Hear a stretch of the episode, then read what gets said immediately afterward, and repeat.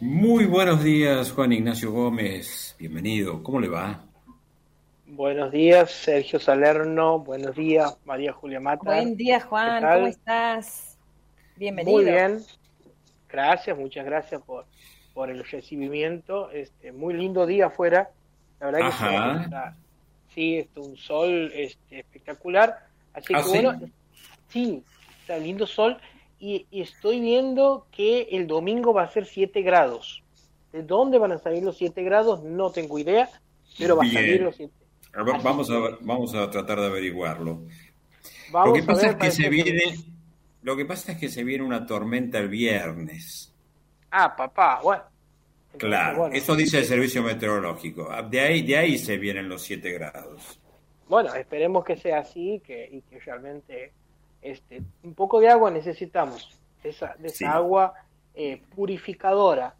Y ya que hablo de agua purificadora, es ideal para entrar de lleno en la... A ver, a ver, a ver, yo antes el, sí. de que usted diga algo, yo quiero sí. decir algo también, si me permite, ¿no? En por su, favor, por favor, por favor, licenciado Salerno. Cuidado. Quiero, quiero darle... Hable, hable quiero, nomás. Quiero darle algunas pistas. Hoy es el, el, el, aniversario del, del natalicio de un grande del cine internacional italiano. Eh, no tiene que googlear. Sofía ah, Loren. Aquí estoy con la comput ah, Sofía no, Loren. No sé. La, Dolce la, la verdad Vita. que no, pude... eh, no, no había que comprar a Fellini. Eh, Casi, no, casi. no, no de Fellini, pero era su actor. Ah, no, preferido. perdón, lo acabo de ver, sí tienes razón. Hoy se cumple el aniversario del nacimiento de Marcello Mastroianni. Díganos dos No. palabritas de eso. Eh, un actor totalmente versátil, cómico, un actor dramático y aunque nadie lo vea, gran bailarín. Es O verdad. sea, gran bailarín. Vean una escena en una película de Luchino Visconti que se llama Noches Blancas, que está filmada en Venecia, donde este, Mastroianni hacía como una especie de, de- de persona que se obsesionaba con una chica, eh, y hay una escena donde él baila en un bar este, alrededor de otros, y la verdad es una cosa increíble. Lo, lo que hacía Mastroianni era, era una cosa increíble, y también hay que hablar que ha filmado en la Argentina. Es ¿no? verdad, Este, claro. ha por supuesto. en la Argentina Fue, fue bajo la convocado orden- por. Ajá. María Luisa Bember, Exactamente. Convocado por una directora convocado- argentina. una tremenda directora argentina que ya murió, que es María Luisa Bember, para que haga una extraordinaria película filmada en Colonia, aquí al frente de nosotros, en Uruguay. Bueno, no tan al frente de No nosotros. tan al frente. Este, claro, Ya se, he ya se quedado, está- he- ya- he quedado quedado como si fuera porteño. Ha quedado Sí, he quedado, colonizado. co- he quedado colonizado. Ahí en, en Colonia, en Uruguay, hay un, un barrio antiguo que es una especie de, de- de reconstrucción. Se han filmado varias películas y varias novelas también. Y ahí han filmado, este, de eso no se habla, que es una película, la verdad, increíble. Este, véanla porque es una cosa impresionante. Obviamente ya un Mastroianni eh, maduro, ya un Mastroianni, este, ya creo que después de esos 6, 7 años después ha fallecido, así que no era el Mastroianni que nosotros lo hemos visto en las películas de Fellini. Trabajó De hecho, con, con No, grandes trabajó- directores ah, trabajó, y directoras, con lo eh, mejor. ha trabajado con lo mejor, ha trabajado con Escola, ha trabajado con Fellini, ha trabajado con Visconti, ha trabajado con, con eh, en una comedia increíble, en, varias comedias, digamos, de Muncelli. La verdad que ha trabajado este, absolutamente Y es- con todos los grandes italianos. ¿no? Y es de esos actores que mm, a veces la película no es tan buena, pero esos, es de esos actores que la salvan. Exactamente. Este, lo que pasa es que son esos actores que la presencia es todo. O sea, como, como por ahí nosotros también criticamos la sobreactuación de Al Pacino, este, y sin embargo Al Pacino en donde está eh, tiene presencia en el Claro, Entonces claro. hablamos de lo que es la importancia del actor. Yo, exactamente. si tendría que decir dos películas de este Mastroianni, más allá de la que hemos visto, la Dolce Vita, eh, ocho y ocho y medio, la de la de, la de Fellini, este, yo me quedaría como un día de domingo que es una película que él ha hecho con, con Sofía Loren. Con Sofía Loren. Que hacen de, de, él es un gay eh, y ella es una, son dos vecinos que pasan toda la tarde del domingo eh, aprovechando de que todos se han ido a recibirlo a Hitler en, en Italia. Y hay una que no recuerdo el nombre, que es de eh, Antonioni, Antonini, que eh, es, es eh, Mastroianni con Jean Moreau. Y es una cosa, no, no recuerdo el nombre. Jean Moreau, la actriz francesa. Es actriz francesa, ah, si anda Nico por ahí, este, creo que él una vez la había puesto la película también. Eh, la verdad que es una cosa increíble. Ajá. Es una cosa increíble yo en este momento no la recuerdo. Y no está Nico para acá. Eh, ya voy a ver bueno, vamos a, su columna, Juan Ignacio. gracias por este, gracias, gracias por este aporte. Ah, bueno, Mastroianni es por, este plus. Pero hablamos por este plus. Retomemos, el agua. Sí, el agua purificadora. Y eso tiene que ver con la serie que vamos a hablar. No vamos a hablar de ninguna, vamos a hablar de algunas películas, pero sobre todo de una serie que está en Netflix que se llama Misa de Medianoche, es una serie que la han subido la semana pasada, precisamente el viernes, está hace cuatro días nada más, así que es muy nueva, pero que es muy importante su director. El director de la serie es Mike Flanagan, que hoy por hoy es un sello característico y una garantía de calidad en el terror, pero en ese terror distinto. O lo que hace Mike Flanagan es básicamente explorar algunos aspectos del terror, jugar con el terror tradicional, pero darle algún otro tipo de condimentos. Eh, para hablar así nomás, eh, Mike Flanagan ha sido el que ha dirigido la segunda fase animado a dirigir la segunda parte del Resplandor, Doctor Sleep o Doctor Sueño, que se ha estrenado hace dos, tres años más o menos, que es, una película que para mí ha salido un poco fallida, pero que eh, uno entendía la expectativa. Estamos hablando de nada más y nada menos que la segunda parte del Resplandor. Pero más allá de eso, hay una sociedad de Mike Flanagan con Netflix que la verdad, este, la verdad ha funcionado.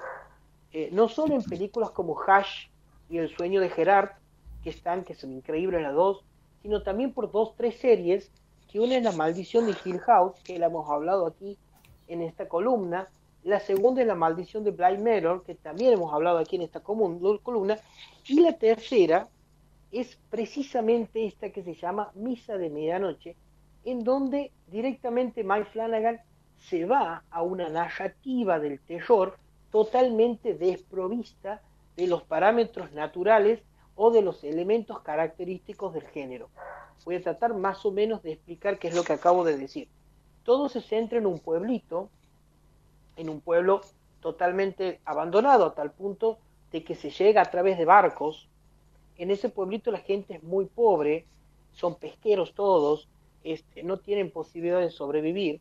Y es ahí donde llega un cura que viene a sustituir a otro cura, este, y a partir de eso hago una serie de interrelaciones entre los personajes, en donde vamos a tener este, temas religiosos, se va a ver en la serie lo que hace el fanatismo religioso, vamos a tener temas sobrenaturales, porque hay algo sobrenatural que constantemente está este, eh, rodeando a cada capítulo y vamos a tener también muchos elementos de conflictividad social.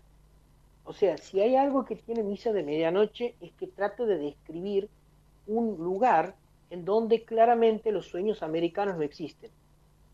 Son todos pobres, iban a tener hijos pobres y no tiene posibilidad de ascender socialmente ninguno.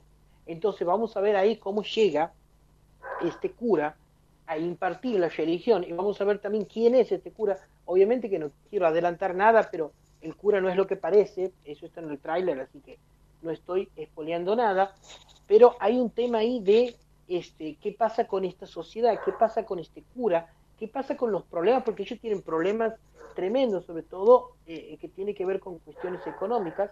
Entonces vamos a ver cómo Mike Flanagan, a partir de ese amor al género que tiene, que se nota, va a tratar de explorar otras cosas. Yo decía en las redes sociales, en los primeros dos capítulos que había visto la semana pasada, que los primeros dos capítulos me hacía acordar a una película increíble francesa que se llama Diario de un cura rural, que es una película de Robert Bresson de la década del 60, en donde veíamos como un cura que tenía conflictos con su fe y con un problema físico, eh, se encontraba con una sociedad bastante particular. Un poco de eso eran los primeros capítulos, hasta que va a ir de a poco entrando al tema sobrenatural, entrando a la existencia o no de los ángeles, entrando a la existencia o no de la fe. Es una serie, Misa de Medianoche es una serie que aborda precisamente el tema de la fe, precisamente el tema del fanatismo de la fe. Es una serie que lleva a reflexionar acerca de este momento histórico que estamos viviendo todos nosotros y cómo básicamente este, eh, se necesita o la gente tiene su apego a falsos profetas. Y aquí es un punto interesantísimo. La serie va a explorar, va a indagar y va a pensar y va a interpelar sobre la existencia de la fe, pero también sobre la existencia de los falsos profetas. Quizás la serie va a ser muy hablada, quizás va a ser muy dialogada, no es propio del género de terror, porque el género de terror se basa principalmente en el, el jumper como le dicen, que es cuando entran las entidades sobrenaturales a la escena, se basa en la sangre. Aquí no juega con eso, pero sí juega con una reflexión constante de los protagonistas acerca de la vida, acerca de la muerte, acerca de las esperanzas, acerca del profeta y acerca del falso profeta. Porque durante toda la serie, sobre todo después del capítulo 3, ya vamos a entrar directamente al estudio de la existencia del falso profeta.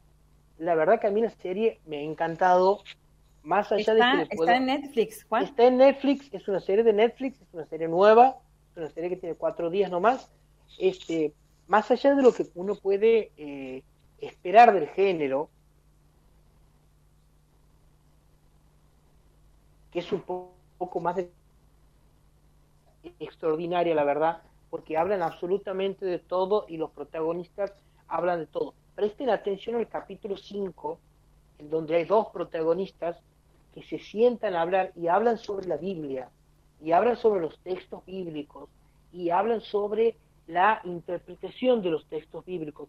La verdad me ha parecido genial. Creo que estamos, yo hasta ahora creo que la mejor serie que he visto en el año es Mare of Eastwood, la serie de eh, Craig Sobel, de, donde, donde actúa este, Kay Weasley, este, pero me parece que esta serie eh, va a quedar dentro de lo mejor del año, más allá de que quizás nos cueste un poco este, tratar de entenderla, no de entender la narración, porque es muy fácil, es muy sencilla la serie, sino tratar de entender por qué hablan tanto.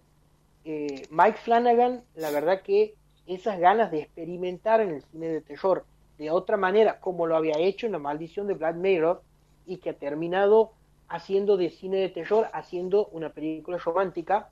A ver, a ver, a ver, ahí, quisiera detenerme. Él está eh, también como director de, episodios de Black Mirror. Sí. Bueno, no episodios, pues. De los capítulos. De los capítulos, sí. Exactamente. Él es el creador y creo, aquí dirige todos, este, pero me parece que eh, en Black Manor creo que no dirige todos, pero aquí en esta serie sí los dirige todos. Ah, los siete capítulos que tiene la serie los dirige él. Igual, él es el productor y es el guionista. Y, ¿Puedes repetir el nombre, Juan? Sí, se llama este, Misa de Medianoche. Hay una explicación por qué la misa se tiene que hacer a medianoche y ahí sí no quiero contar por qué. No, no, no, no. Es, no la Claramente, es espoliar. Este, pero así como decía que en la maldición de Blind Manor eh, él entraba a un terror y terminaba siendo algo romántico y encima, encima inclusivo, este, aquí directamente va a la composición social. Aquí directamente va a y tratar de indagarse por qué hay una sociedad empobrecida que necesita a la existencia, necesita la existencia de los falsos profetas. Así que eh, me parece que va a quedar en la historia esta serie por todo lo que hace Mike Flanagan es una persona que en materia de televisión trabaja con los mismos actores. De hecho, la van a ver a la esposa de él, que es la protagonista de esta serie.